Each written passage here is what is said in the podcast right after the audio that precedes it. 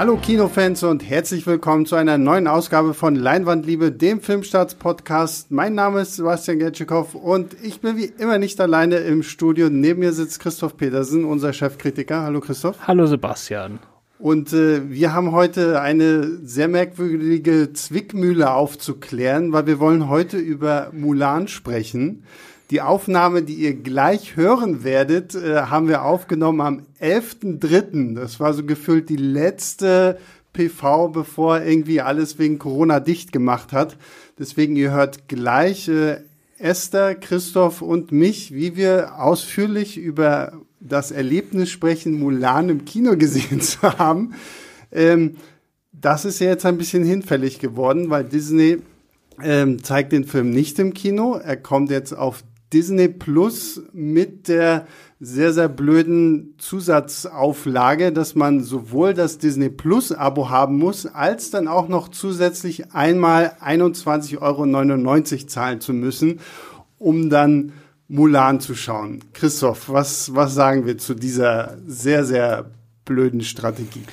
Ja, also ich bin momentan so drauf, dass ich in dieser Zeit eigentlich niemandem irgendwas blöd nenne oder irgendwas um die Ohren haue, weil selbst Disney, der ein Riesenkonzern ist, muss aktuell gucken, wo er bleibt. Ob es dann schlau war oder nicht, weiß ich nicht. Aber momentan moralische Vorwürfe zu machen, finde ich äh, generell schwierig bei solchen Aktionen. Weil ich meine, dass die jetzt die Kinos sozusagen, dass die die Filme von Marvel und Schieß mich tot mhm. und ihre Remakes, dass sie die jetzt alle im halben Jahr Verspätung oder Jahr Verspätung rausbringen, das würde Disney noch verkraften.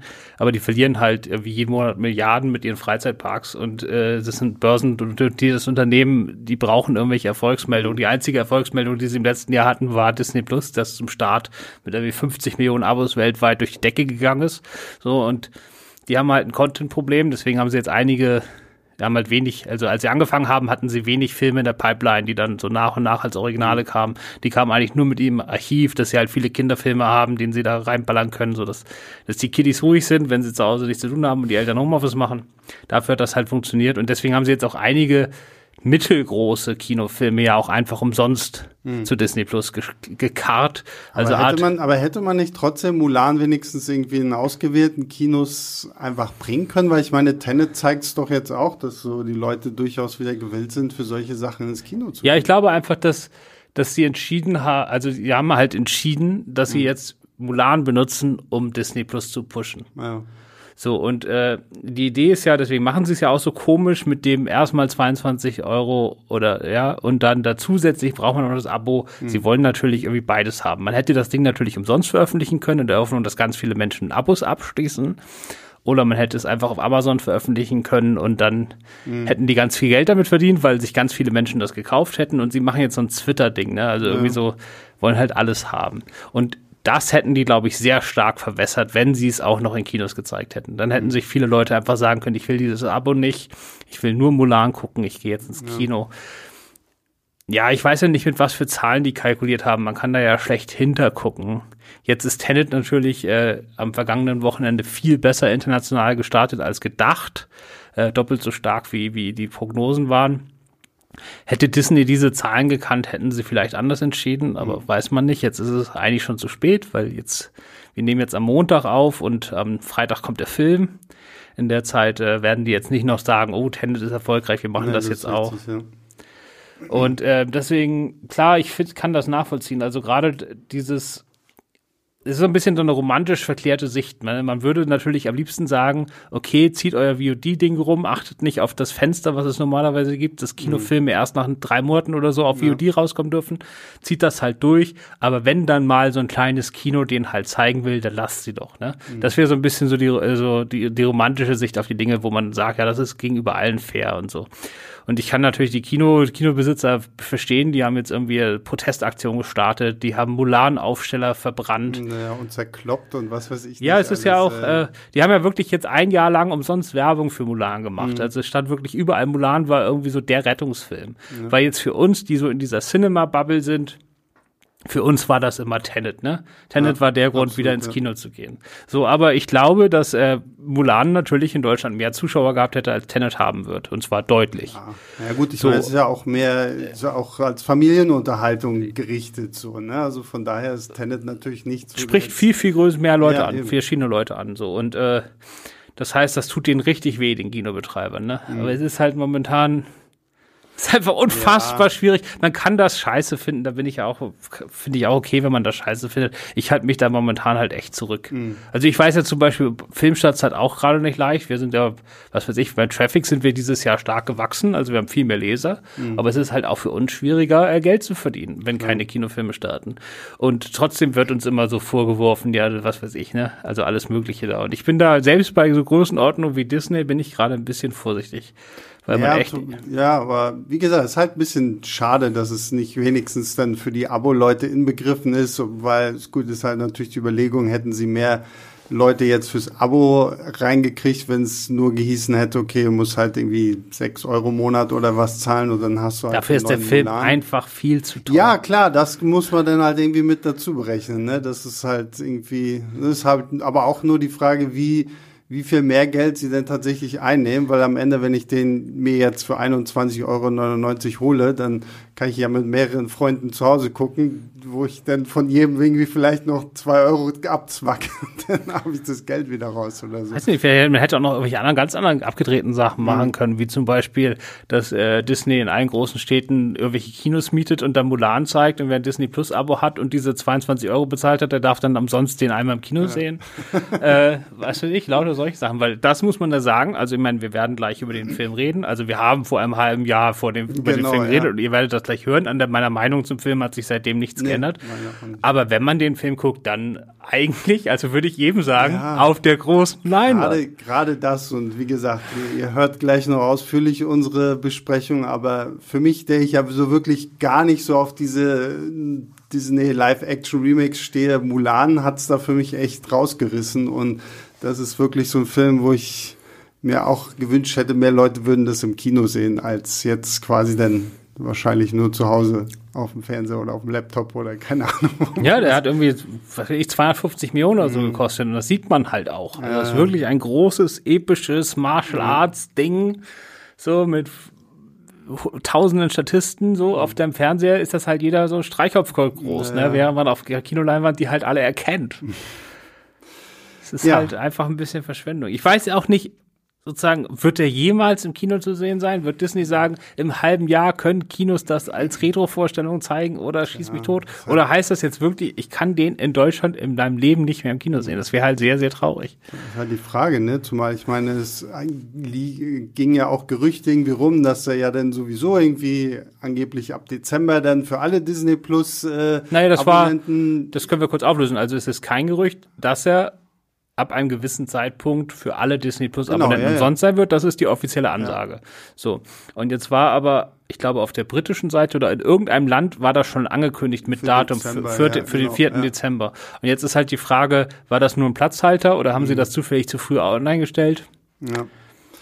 Ja, deswegen, also entweder müsst ihr euch gedulden, wenn ihr die 21,99 Euro nicht extra zahlen wollt, aber ja, wie gesagt, ich kann mir auch nicht, also es wäre schön, wenn sie ihn irgendwann später, wenn wir wirklich Corona in irgendeiner Form überwunden haben, wenn sie den tatsächlich nochmal im Kino zeigen, aber im Moment glaube ich da eher nicht dran, gerade so wie sich das alles so entwickelt.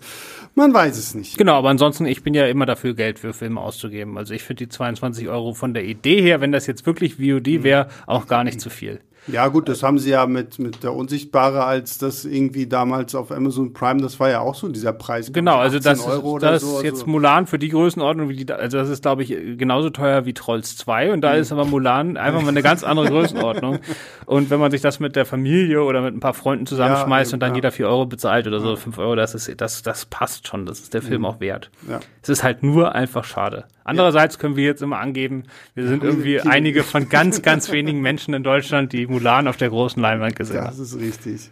Ich weiß gar nicht, war der in 3D? Nee, ich glaube, wir haben den in 2D. Nee, wir haben den nur in 2D gesehen, aber das hat schon ausgereicht. Es war schon toll genug, fand ich. Genau, und äh, wie toll wir das fanden, das könnt ihr euch jetzt anhören. Genau, und das hört ihr euch jetzt an. Wie gesagt, nochmal zur Erinnerung, die Aufnahme ist äh, jetzt schon ein paar Monate alt, genauer gesagt vom 11.3.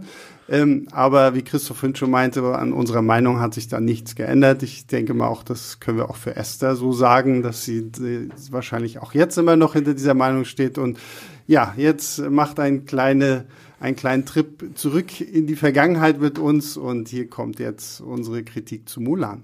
Hallo Kinofans und herzlich willkommen zu einer weiteren Ausgabe von Leinwandliebe, dem Filmstarts-Podcast. Mein Name ist Sebastian Gertschikow und ich bin wie jede Woche nicht allein im Studio. Zu meiner Linken, das könnt ihr natürlich nicht sehen, aber sie ist zu meiner Linken, äh, begrüße ich äh, Esther Stroh von Moviepilot. Hallo Esther. Hallo. Zu meiner Rechten Christoph Petersen, unser Chefkritiker. Hallo Christoph. Guten Morgen Sebastian. Und wir reden heute über Disneys Mulan. Und äh, ich muss ja gestehen, ich hatte ja eigentlich äh, von Live-Action-Verfilmungen äh, abgeschworen. Ähm, bei Mulan habe ich aber so nach dem ersten Trailer dann doch irgendwie gedacht, na okay, äh, könnte man sich ja mal angucken. Ähm, wer die Story nicht kennt, ganz kurz zusammengefasst, es geht um eine junge Frau im China keine Ahnung, welche Zeit das ist. Also die, die Legende, auf der das basiert, besagt, dass Mulan irgendwann, glaube ich, fünf, im fünften Jahrhundert nach Christus gelebt hat oder so. Ähm, die quasi eine junge Frau, die in den Krieg zieht, als Mann verkleidet, um quasi ihrem kranken Vater dieses Leid zu ersparen. Und äh, ja, das gibt's jetzt als Live-Action-Verfilmung. Der Disney-Film ist, glaube ich, aus den späten 90er Jahren, wenn mich nicht alles täuscht. Jetzt mal hier so vorab, wie fandet ihr denn den, den Trickfilm? Ich liebe den Trickfilm sehr. Ist einer meiner drei liebsten Disney-Filme, muss ich sagen. Einfach so diese, ja, diese Ermächtigung auch vielleicht für mich als Mädchen damals, äh, die da in den Kampf ziehen zu sehen und Verkleidung und Identitäten und dann noch ein Drache zwischendurch. Also das war ganz großes Kino für mich. Christoph? Ich habe den erst jetzt Sonntag zur Vorbereitung das erste Mal geguckt und äh, muss sagen, so irgendwo im Mittelfeld der Disney-Zeichentrickfilme. Also das, die 90er Jahre Disney-Formel, die sie damals raus hatten mit diesem lustigen kleinen Sidekick und die Art, wie sie die Geschichte erzählen, das ist halt alles so mechanisch, dass da für mich überhaupt kein Leben mehr durchkam.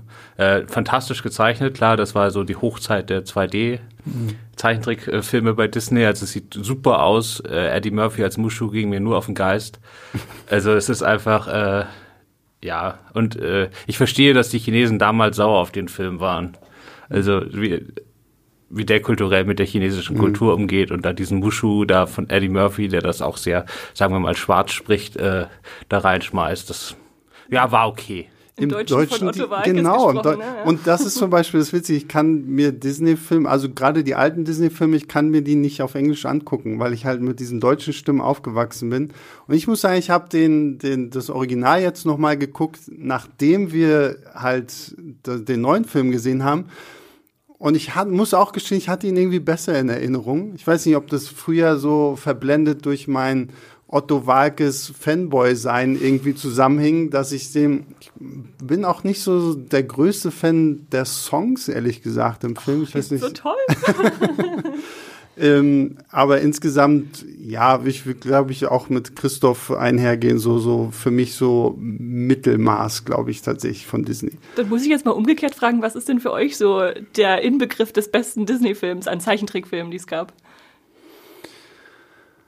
äh, ich glaube, bei mir ist es tatsächlich, ich bin großer, großer Fan von Aladdin und äh, das Dschungelbuch. Mhm. Also bei, noch ein bisschen. Bei mir ist auch Dschungelbuch. Und dann halt die ganz alten Sachen wie äh, Dumbo und Pinocchio. Alice im Wunderland. Okay. Also die Alice im Wunderland Verfilm, Disney-Verfilmung finde ich auch sehr, sehr großartig. Aber gut. Und das ist mein, mein, mein persönliches, wo ich so am meisten Spaß habe, ist die Hexe und der Zauberer. Ja, okay, der ist ja, aber der ist, finde ich, auch schon wieder so komplett gegen die Disney-Formel gebürstet irgendwie, ne? Ich glaube, das ist ja wirklich so mal was ganz anderes. Ja, haben sie was versucht, ja. Ja. Gut, aber bevor wir jetzt anfangen, irgendwie über unsere Lieblings-Disney-Filme zu sprechen, reden wir doch mal jetzt über Mulan. Eine neue Verfilmung, eine Realverfilmung jetzt mal nichts mit äh, animierten Tierchen wie bei Dschungelbuch oder zuletzt hier The Lion King, sondern tatsächlich echte Schauspieler, ähm, echte Drehorte irgendwie. Wie immer meine erste Frage, so euer erster Eindruck? Ich würde sagen, ich mochte ihn. Auf jeden Fall. Ich denke, Disney hat da einen wichtigen Schritt mal gemacht, äh, gerade weg von diesem 1 zu 1 Umsetzung, was wir so zuletzt mit König der Löwen gesehen hatten. Und deshalb, ich bin noch dran, ihn zu verarbeiten. Wir haben ihn erst ganz frisch gesehen, aber doch, ich mochte ihn. Christoph, du meintest vorhin auch, du bist noch dabei, ihn irgendwie zu verarbeiten. Ja, weil das ist jetzt das erste Mal, dass ich hier im Podcast sitze zu einem Film, zu dem ich die Kritik schreiben werde, aber sie noch nicht geschrieben habe. und äh, so beim Kritiken schreiben denkt man ja über viele Sachen nochmal neu nach und da kann mhm. sich auch noch einiges ändern. Also mal, ihr könnt dann ja mal die Kritik vergleichen mit dem, was ich jetzt so erzähle, wie viel sich da noch tut. Ähm, aber ich mochte ihn. Ich habe auch viele Kritikpunkte, aber ich fand das äh, schon in Ordnung. Den Schritt, den Disney macht, das ist halt äh, jetzt kein Schritt nach vorne, sondern die sind halt erst sehr lange die falsche Richtung gelaufen und gehen jetzt einen Schritt wieder zurück, was man auch positiv anmerken kann, aber nicht zu sehr abfeiern sollte. Hm. Und äh, nee, steckt jetzt viel drin und ich sag mal, für so ein jüngeres Publikum, das sich jetzt vielleicht im chinesischen äh, Wuxia-Kino, also im Martial Arts-Kino und im Fantasy-Kino aus China nicht so gut auskennt, für die ist das wahrscheinlich auch alles noch ein bisschen spektakulärer, wenn man sozusagen die echten Filme alle kennt dann ist das hier halt doch ein bisschen so ein Abklatsch. Ja, absolut. Also ich, ich, äh, ich mochte ihn wirklich sehr. Also ich habe wirklich gedacht, ihn nicht mögen zu würden, aber war am Ende wirklich sehr begeistert, musste auch ganz, ganz zum Schluss echt ein bisschen mit mir kämpfen, dass nicht irgendwie doch ein Tränchen runterläuft. Ich bin halt nah am Wasser gebaut, das, ich muss einfach sagen, aber ich fand ihn wirklich, äh, ich fand ihn wirklich sehr, sehr toll.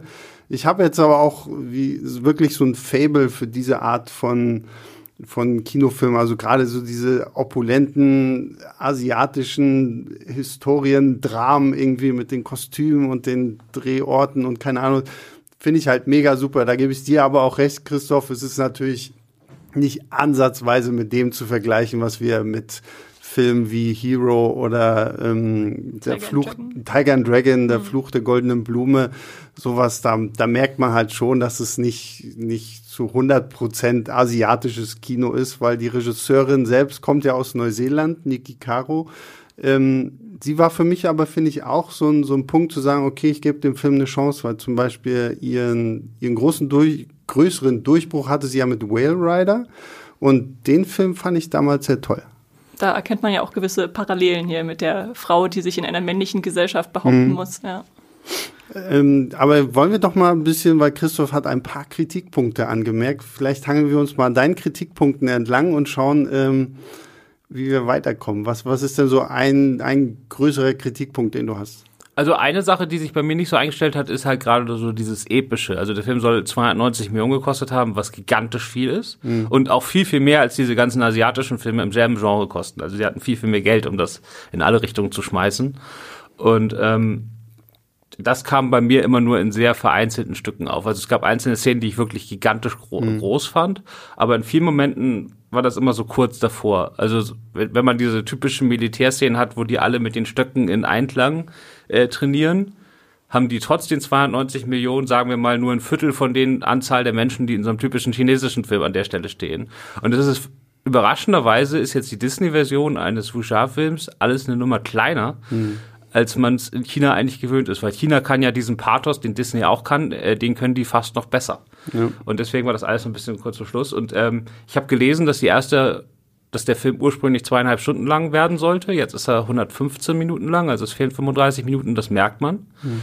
Ähm, man hat zum Beispiel, wenn sie von zu Hause aufbricht, um sich zum Militärdienst zu äh, melden, dann ist das so eine super lange Reise quasi, die sie alleine da durch verschiedene Landschaften durch äh, stehen muss. Und die haben die alle gefilmt. Also es gibt wirklich Steppe, es gibt Dschungel, es gibt irgendwie, äh, was weiß ich, Eisberge, über die sie rüber muss, also so eine klassische Herr der Ringe-Reise. Und es ist wirklich immer nur zwei Sekunden. Hm. Und das sind so die Momente, wo mir dann das Epische fehlt.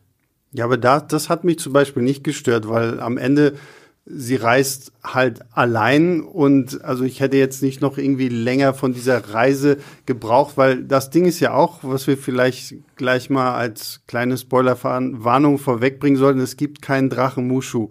Also alle Fans äh, des Originalfilms, sie hat quasi keinen lustigen Sidekick, mit dem sie sich unterhalten kann wenn, wenn sowas da gewesen wäre, hätte ich, glaube ich, diese Reise zu diesem Militärlager auch irgendwie gerne länger gesehen. Aber so fand ich, war es eigentlich für mich vollkommen okay. Also ich muss jetzt nicht noch äh, durch zigtausend verschiedene Klimazonen Chinas laufen sehen, um irgendwie zu wissen, dass sie einen langen Weg hinter sich hatte. Also das fand ich nicht schlimm. Aber so. Es, ja, es sind aber halt viele solche Momente. Es ist immer irgendwie kurz vor dem, wo ich mhm. dann wirklich, wo mir das Herz aufgeht und ich sage, okay, das ist jetzt ganz, ganz großes Kino. Das hat, das hatte ich halt selten. Vor mhm. allen Dingen, weil ja dann nach der Reise kommt noch eine Szene, wo sie quasi fast stirbt. Dann, ja, okay, das war wirklich. Und das kam dann so aus dem Nichts, weil man irgendwie nicht vorher das Gefühl dafür hatte, was für Strapazen sie eigentlich auf dieser Reise ja. durchmacht. Sie sagt dann einfach, haben wir uns verlaufen und dann kommt so ein Phönix und rettet sie, aber hm. Trotzdem hat es für mich funktioniert, dass die Landschaften mich dann doch beeindruckt haben. Also diese Vielfältigkeit des chinesischen Kontinents, sage ich mal, äh, da einfach darzustellen und reinzubringen. Und klar kann man das nicht in jeder Szene äh, zeigen, aber es gibt dann doch immer wieder bestimmte Szenen oder auch Kämpfe, wo man dann ein bisschen länger da bleibt. Also zum Beispiel eine, ich verrate nicht zu viel, auf so einem Schwefelfeld mhm. äh, oder wo sie dann doch irgendwie Blickwerte geschaffen haben, wo man ein bisschen länger hängen bleiben kann. Und das hat dann eine gewisse Epik für mich reingebracht, doch. Mhm. Ja, also ich, ich kann, ich kann Christoph schon verstehen, gerade wenn man halt, wenn man es halt einfach anders gewohnt ist in, in dieser Art von Film, so dass du wirklich irgendwie gefühlt bei jeder zweiten Szene erstmal die, die Kinnlade runterklappt, weil es einfach irgendwie so viel Aufregendes zu entdecken gibt. Und klar, bei dem großen Budget ähm, fragt man sich das schon, aber irgendwie sind ist ja auch einfach viel CGI wieder irgendwie reingeflossen. Also es gibt allein am Anfang gibt so eine Szene, wenn Mulan noch friedlich und fröhlich durch, durchs Gras reitet und dann laufen neben ihr halt irgendwie so zwei CGI-Hasen lang, die auch irgendwie eindeutig wie CGI-Hasen aussehen. Also das waren dann so die Momente, wo ich dachte, ach, kommt Leute, das, das geht doch auch besser, oder nicht? Das hat das chinesische Kino mittlerweile aber auch. Die haben auch ein riesiges CGI-Problem, mhm. weil die jetzt überall nur noch CGI auf die Leinwand ja. schmeißen. Also ähm, das ist, in den Zeiten leben wir gerade. Ich hatte zusätzlich noch das Problem, dass äh, wir haben den Film in 2D gesehen und es gibt extrem viele Szenen in dem Film, die offensichtlich für 3D gemacht sind und die einfach merkwürdig aussehen. Mhm. Also die Nahaufnahmen, wenn sie durch die Steppe reitet, du siehst den, also der Greenscreen ist in dem Moment so offensichtlich. Äh, und in 3D ist der nicht so offensichtlich, da mhm. funktioniert das deutlich besser, aber wenn man ihn in 2D guckt, hat man da an vielen Stellen schon ein Problem. Ach, das fand ich aber gar, also das hat mich jetzt irgendwie gar nicht so gestört, obwohl ich mir schon vorstellen kann, dass der Film in 3D noch mal wesentlich besser aussehen könnte, als er es jetzt in 2D getan hat. Oder hast du das vermisst, Esther?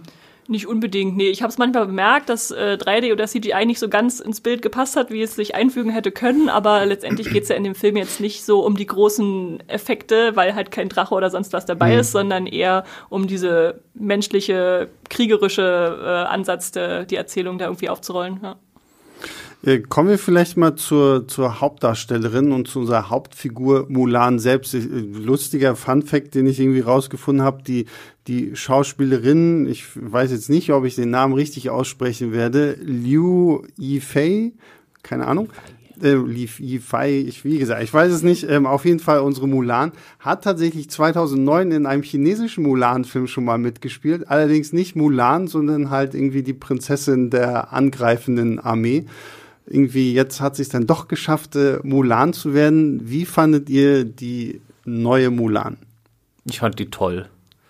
Also sie ist halt nicht, nicht so nicht irgendwie süß geworden oder so, sondern schon, äh, dann nimmt man das ab. Sie ist überraschenderweise, obwohl sehr, sehr viele Martial Arts erfahrene Leute in diesem Film mitspielen, ist sie eigentlich neben Jet Li, der den Kaiser spielt, die zweite Figur, der ich die Action-Szenen wirklich abgenommen habe. Hm. Also da waren auch viele andere Figuren drin, wo ich dann die haben da irgendwie mal ein paar Gänge zurückgeschaltet gegenüber ihrer chinesischen Arbeit und das war dann alles nicht so richtig körperlich und hat nicht richtig gekracht. Aber wenn sie da äh, losgelegt hat, doch, das habe ich ihr abgenommen. Mhm. Für mich hat es auch funktioniert vom Aussehen her, wenn man das jetzt mal so oberflächlich sagen darf, äh, dann äh, sie einerseits als die Tochter und die zu Verheiratende zu sehen und andererseits dann auch als äh, der Krieger. Also das ist jetzt schon glaubhaft, dass die ihr dann auch den Mann abnehmen, den sie da gibt im Lager und nicht, dass man, bei manchen Filmen hat man es ja, dass man denkt, ja, ja, da hat jetzt jemand eine Perücke aufgesetzt und jetzt äh, sollen sie alle ihn für einen Mann halten, aber nee, das hat sie ganz gut auch äh, geschafft darzustellen. Was ich aber ihr toll fand, war, dass sie diesem Charakter ja so, so, so ein bisschen so eine, Art magische Energie, so dieses Chi, was sie ja irgendwie in sich hat, weswegen sie ja schon recht früh auch als Kind eigentlich sehr gut in, in dieser Kampfkunst ist, die sie ja dann aber quasi unterdrücken muss, weil als Mädchen macht man ja sowas nicht.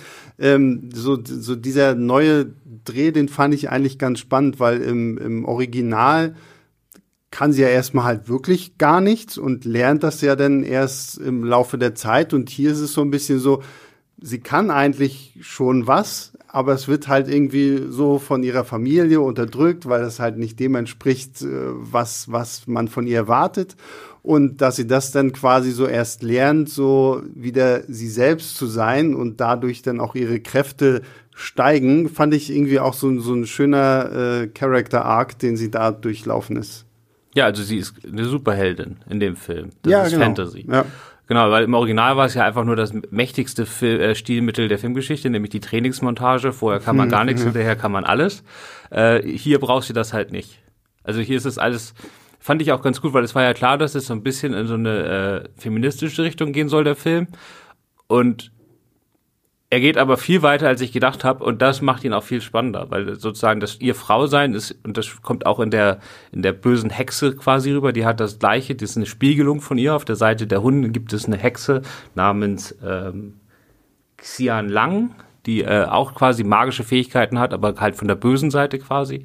Und ähm, diese Unterdrückung, wenn sie dann zum Beispiel sich als Mann verkleidet und ihre Brüste abwickelt und so, damit äh, es halt nicht auffällt, dann ist sie auch gleich deutlich schwächer. Mhm. Also sie kämpft dann immer noch gut, aber sie hat halt nicht diese Superkräfte. Und erst wenn sie ihre Haare wieder losbindet, dann kann sie halt auch wieder mehr als ein normaler Mensch. Mhm. Als Entwicklung finde ich es auch spannend und als neues Element, was sie reingebracht haben, funktioniert es auf jeden Fall, um die Handlung voranzutreiben. Ich bin mir trotzdem noch nicht ganz sicher, ob ich es mag, weil es im Prinzip ja aussagt, dass sie als Frau nur aufgrund dieser besonderen Kräfte, die sie hat in der Männerwelt, bestehen kann und nicht durch ihr eigenes Recht wie im Zeichentrickfilm, vielleicht wie durch ihre Intelligenz oder ihre äh, ja, Fähigkeit, sich anzupassen. Ja. Mhm. Ja, das ist halt so ein bisschen das, wo ich am Anfang eher skeptisch war, ob mir das so gut gefällt, dass sie halt eben so eine Superheldin jetzt mehr oder weniger wird, dass sie halt dieses Chi hat und dann wird halt irgendwie versucht noch zu erklären, ja, irgendwie so jeder hat das Chi und ich habe echt nur gedacht, so, okay, Disney, ist das hier jetzt so ein verkappter Star Wars-Film mit die Macht und die dunkle Seite und die helle Seite und wir haben einfach eine neue Ray, nur jetzt heißt sie Mulan. Ähm, fand ich auch ein bisschen schwierig, aber am Ende, ja, es, es ist halt wirklich, man muss das Ding noch mehr als das Original, finde ich, als Fantasy-Film betrachten. Weil so wie mit, mit dieser Hexe, die es ja dann auch gibt und sowas alles und da fand ich es dann irgendwie ganz schön und ich glaube, trotz allem ist ja diese, diese Botschaft, du sollst als Frau du selbst sein, ist ja trotzdem immer noch so da, weil sie ja quasi wirklich erst in dem Augenblick, wo sie diesen, diesen Punkt erreicht, wo sie nicht sich den Traditionen unterwirft, wo sie wirklich zu sich selbst steht und halt auch aufsteht und dann quasi nicht mehr dieser, dieser Mann ist, sondern halt Mulan wird, ähm, ist ja trotzdem immer noch so, so ein Punkt, der sehr dafür spricht, sie als Frau auch einfach starker, Klar, stark also zu machen. Ihr Befreiungsschlag, dann, ja. wo man dann auch sieht, ja, dass sie sie selbst ist. Ja. Genau, also da, man kann da viele, viele lange Texte drüber schreiben ja. und es ist mit Sicherheit nicht perfekt. Äh, es sind aber wenige Filme, die sich da, die sich da genau. ran, ranwagen und äh, aber es, man kann halt viel diskutieren. Das ist ja erstmal gut. Also sie haben mal was Neues sich getraut. Gerade am Schluss das Verhältnis zwischen Mulan und der Hexe, was da noch passiert, ja. das ist am Schluss deutlich spannender geworden, als ich das am Anfang erwartet hatte. Das war eigentlich sozusagen, für mich war das mit Abstand das spannendste Verhältnis in diesem ganzen Film zwischen den beiden Figuren. Und äh, ja, finde ich erstmal cool. Es ist nicht so der offensichtlichste Weg, den sie gegangen sind. Mhm. Und es steckt eine Menge drin. Es steckt auch eine Menge drin, am, also wie das dann am Ende ausgeht und wie sie sich dann in die Gesellschaft einfügt und so weiter. Das ist auch teilweise problematisch. Aber es ist jetzt nicht so, dass man sagt, es ist alles ganz furchtbar und man kann zumindest dann drüber reden. Mhm. Reden wir vielleicht mal noch über die Action und die äh, Martial Arts Sequenzen. Christoph hat es ja vorhin schon kurz äh, angesprochen. Äh, wie fandet ihr die dann, Esther? Die meiste Zeit habe ich sie sehr genossen. Also das ist jetzt nicht so Disney-typisch, was wir da gesehen haben. Und gerade so die Stunt-Reiter, was die auf die Beine gestellt haben. Eine Freundin, die neben mir saß, hat gemeint, guck mal, die Stunt-Leute auf ihren Pferden werden direkt nach den Darstellern genannt, was auch nicht üblich ist äh, im Abspann. Also die haben schon ordentliche Arbeit geleistet. Und auch was dann mit der Kamera so eingefangen wird. Also ich weiß nicht, ob ihr es bemerkt habt, die dreht sich ja immer mal wieder mhm. mit, äh, mit den Figuren, auch was dann einen besonderen Effekt reinbringt noch zu den Kampfszenen und diesem fließenden Bewegungen, ob es nur auf irgendwelchen Gestellen von Baustellen ist, Bambus oder auf der Steppe, ja. Ich fand sie auch gut, mir waren die halt immer zu kurz. Hm. Also man hat das ja, also wenn man jetzt die Wuxia-Filme aus China kennt, die haben dann meistens immer so ein Thema für so einen Kampf und dann spielen sie das in ganz vielen Variationen durch. Also hier meine Lieblingsszene in diesem Film, was das angeht, war, wenn Jet Li dann am Schluss irgendwie so ein so ein Stoffball in der Mitte durchreißt und dann die beiden Seiten so als irgendwie so Waffen benutzt. Das ja. sieht mega cool aus, aber es dauert ungefähr zehn Sekunden. Und äh, solche Ideen gibt's andauernd. Und äh, diese, weißt du, da fehlt mir immer noch so das letzte bisschen, um so richtig geil zu sein. Aber in den Ansätzen finde ich super. Und es ist halt der erste Live-Action-Film von Disney, der PG-13 bekommen hat. Das merkt man schon. Ist jetzt nicht, dass da irgendwie Blut fließt groß oder so, aber es liegen schon mal ein paar Leichen rum und ja. äh, es wird sich schon ordentlich in die einen mitgegeben. Also das ist schon. Ich finde, dass für so einen Familien-Action-Film sind die, sind die Action-Szenen echt gut. Aber würdet ihr es wirklich noch als Familienfilm bezeichnen? Das habe ich mich tatsächlich am Ende gefragt.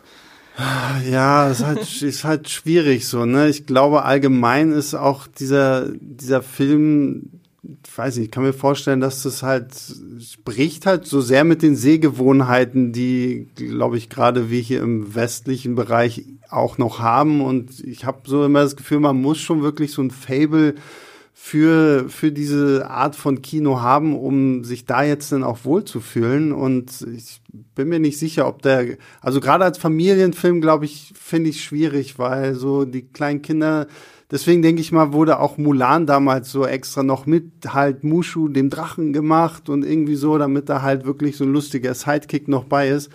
Und der Film hat ja durchaus schon sehr viel ernstere Thematiken und es geht ja dann auch viel immer um Ehre und Familie und Tradition und sowas alles. Also ob das jetzt so wirklich so der Familienfilm ist, glaube ich fast nicht. Ich habe nämlich auch ein bisschen Angst, dass er seine Zielgruppe verfehlen könnte, weil die Disney-Fans, die reingehen, die aber sehen kriegen was anderes, als was sie vielleicht erwartet haben. Da ist kein Mushu, da gibt's keine Songs, die zwischendurch gesungen werden. Und die Leute, die vielleicht eher so auf asiatisches Kino, Action-Kino stehen, die gucken sich das gar nicht erst an, weil sie denken, ja, so ein Disney-Film. Was hast du, Christoph? Ich glaube, das wird ein Mega-Hit, wenn Corona nicht dazwischen kommt. Ja. Ja, ich glaube, der wird äh, beide Zielgruppen äh, zumindest gut genug gefallen, dass sie alle reinlatschen.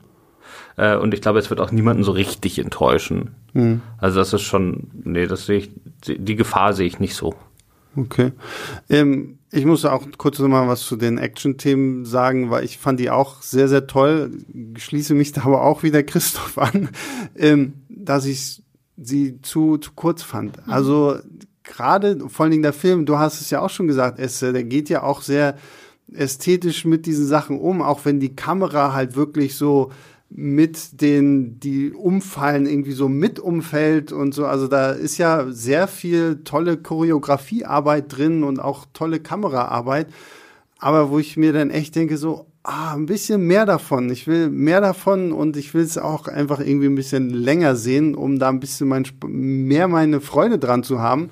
Aber ich glaube, das ist dann wieder so dieser Punkt, es soll halt auch Familienspaß machen und am Ende ist vielleicht zu viel äh, Kampfkunst dann auch nicht dem gut. Aber ja, ich ver verstehe schon, was ihr meint. Äh, vielleicht wäre es besser gewesen, tatsächlich am Ende eine richtig schöne, lange, choreografierte Sache zu haben, als ja. immer so zwischendurch eingestreute.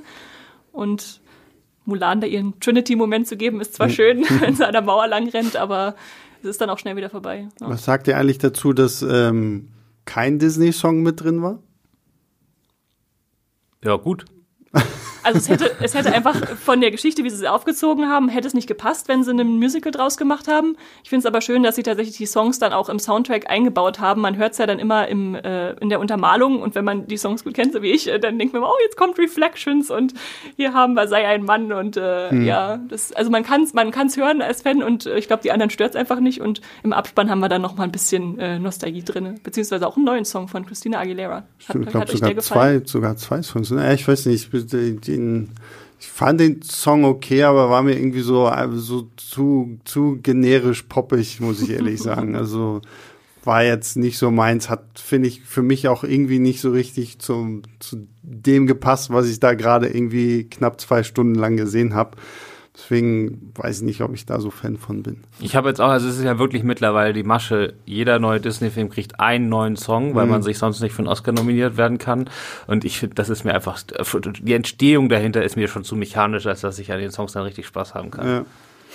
Ja, und ich weiß auch nicht, ob ich Christina Aguilera da jetzt unbedingt gewählt hätte, weiß nicht. Hätte ich mir vielleicht auch was anderes ich, gewünscht. Vielleicht wollten sie einfach die Internationalität noch weiter ausweiten, weil wir haben eine neuseeländische Regisseurin, wir haben ein asiatisches Setting, aber eigentlich einen amerikanischen Film. Äh, und jetzt dann noch sie. Sie hat ihn sogar auf Spanisch sogar einmal eingesungen, glaube ich. Gibt es okay. in zwei Versionen. Weiß man eigentlich, ob es für den asiatischen Markt von diesem Film dann eine Synchronfassung gibt, weil ich meine, wir haben ja wirklich ja, nur chinesische Darsteller, die sprechen sich dann auch alle selbst, ja? Ja, das ist natürlich jetzt äh, dem Wirtschaftlichen geschuldet, aber ich finde es natürlich trotzdem schade. Äh, sie haben ja extra nicht amerikanische Chinesen genommen, wie man normalerweise, oder chinesischstämmige Amerikaner genommen, wie man es normalerweise machen würde, sondern sie haben wirklich chinesische Schauspieler genommen. Äh, lassen die dann natürlich aber in so einem gebrochenen Englisch sprechen in der mhm. Originalfassung. Im Deutschen ist es sowieso wurscht, aber ich hätte es natürlich cooler gefunden, wenn sie die dann auch hätten Chinesisch sprechen lassen. Das hätte ich nämlich auch cooler gefunden, muss ich ganz ehrlich sagen, weil manchmal war es dann doch hier und da ein bisschen anstrengend, wenn du halt merkst, okay, sie reden halt nicht in ihrer Muttersprache und äh, ja. Das hat bei einigen besser funktioniert, genau, bei anderen ja, auch dann wirklich nicht so gut. Ja. Ähm, Christoph, du hattest vorhin von so vielen Kritikpunkten gesprochen oder so. Hast du noch irgendwas, worüber wir reden sollten?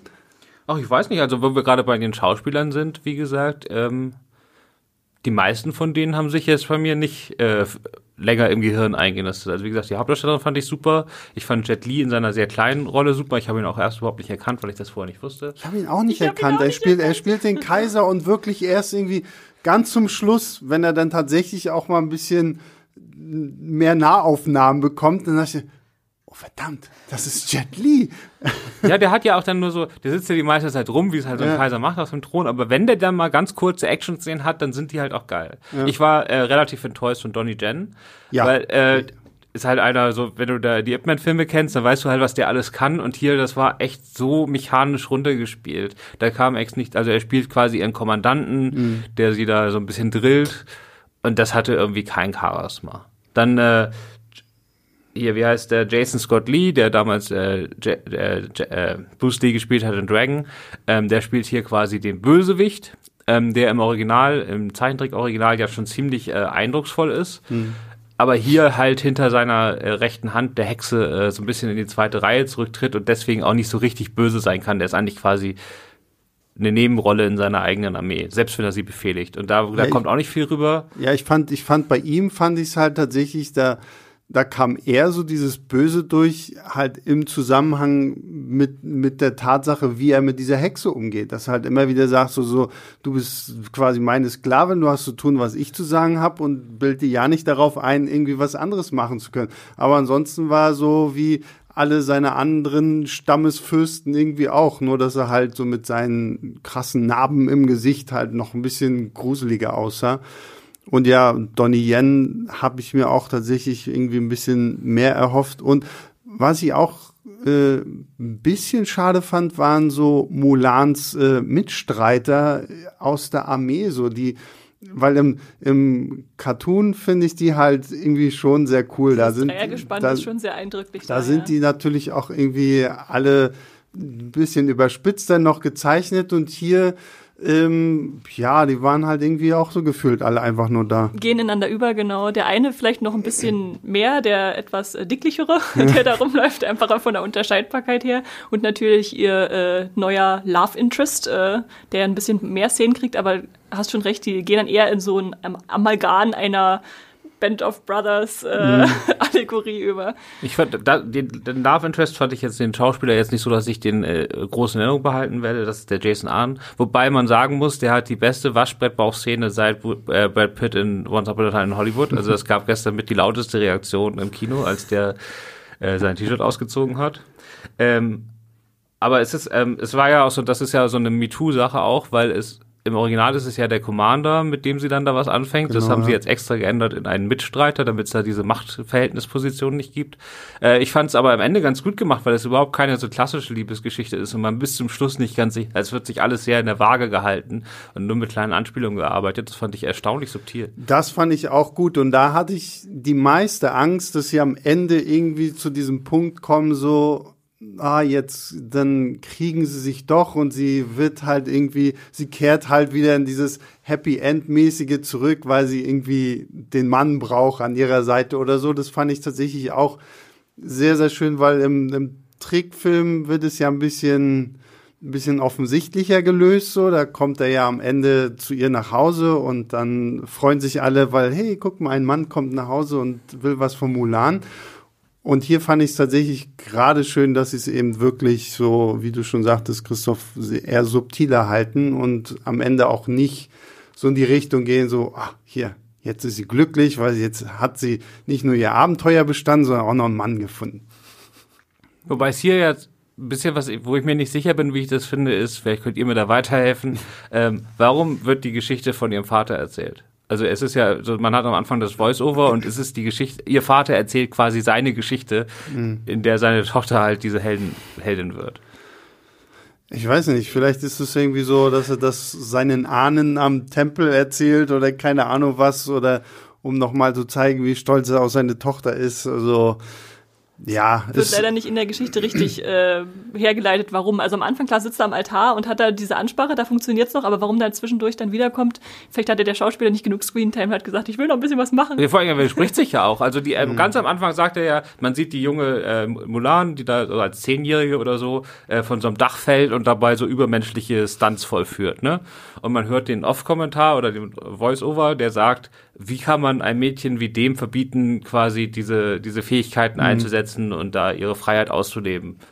Und in der nächsten Szene tut er das und sagt, äh, du bist Mädchen, du kannst das nicht machen. Und das, man weiß gar, also das hat mich alles eher verwirrt. Und, naja. äh, ich fand das Voice-Over war sowieso dadurch, dass es halt der vom Vater gesprochen war, war es zu zu nah an Mulan irgendwie dran. Also da hätte ich mir, glaube ich, irgend so ein so ein rein zufällig ausgewählten Erzähler, der das einfach irgendwie wirklich wie so eine Art Geschichtsschreiber wiedergibt, irgendwie, glaube ich, eher gewünscht als. Ich, ich glaube, ich hätte es gar nicht gebraucht. Also ich habe zwischendurch durchgefragt, warum sie es reingebracht haben, weil sie hätten eigentlich alles erzählen können, ohne da die Erzählerstimme nochmal draufhauen zu lassen, hm. die sagt, äh, mutig, loyal, Wahrheit.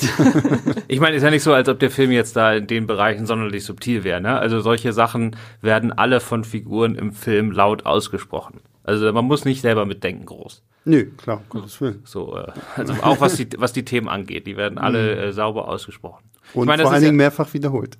Ja, mehrfach wiederholt. Und äh, das ist ja auch, der Humor in diesem Film ist halt deutlich zurückgeschraubt im Vergleich zum, zum äh, Zeichentrickfilm. Aber es gibt quasi nur einen Gag, ne? Es gibt immer nur den Gag, dass irgendjemand was sagt, so, wir machen euch jetzt alle zu Männern und sie ist halt mhm. eine Frau.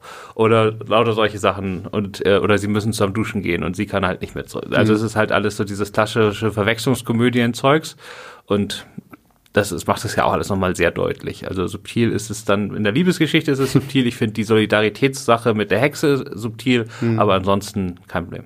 Ja.